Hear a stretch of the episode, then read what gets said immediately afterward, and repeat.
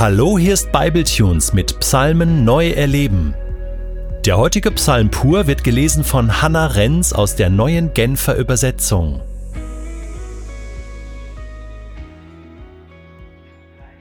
Psalm 50 Ein Psalm Asafs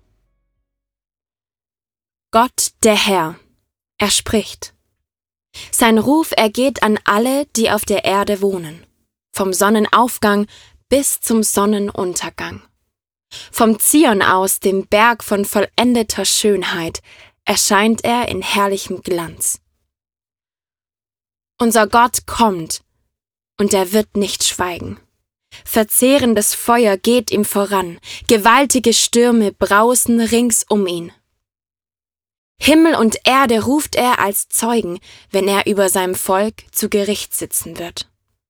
Er sagt, versammelt vor mir alle, die mir treu ergeben sind, alle, die mir ihre Opfer dargebracht und dabei den Bund mit mir geschlossen haben. Der ganze Himmel verkündet, dass Gott gerecht ist. Er selbst hat den Platz des Richters eingenommen. So höre doch, mein Volk.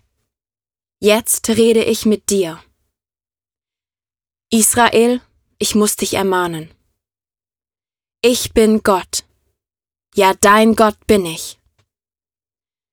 Nicht wegen deiner Schlachtopfer klage ich dich an. Auch deine Brandopfer bringst du mir ja regelmäßig dar. Ich brauche keine Stiere aus deinem Stall und keine Böcke von deinen Weiden. Denn alle Tiere in Wald und Flur gehören mir ohnehin, auch das Vieh auf tausenden von Hügeln. Ich kenne jeden Vogel in den Bergen. Alles, was sich in Feld und Wiese regt, ist mir vertraut. Würde ich je Hunger verspüren, ich bräuchte es dir nicht zu sagen, denn mir gehört der ganze Erdkreis mit all seiner Fülle. Esse ich etwa Fleisch von Stieren? Trinke ich denn Blut von Böcken? Zeige Gott deinen Dank. Das ist das Opfer, das ihm gefällt. Erfülle die Gelübde, die du vor ihm, dem Höchsten, abgelegt hast. Rufe zu mir in Tagen der Not. Dann werde ich dich retten und du wirst mich preisen. Zu dem aber, der ihn missachtet, spricht Gott, Was sagst du überhaupt meine Gebote auf? Warum nimmst du die Weisungen meines Bundes immer wieder in den Mund? Gleichzeitig verabscheust du selbst jede Zurechtweisung. Ja, meine Worte wirfst du achtlos hinter dich. Wenn du einen Dieb siehst, freundest du dich mit ihm an, und mit Ehebrechern verbündest du dich.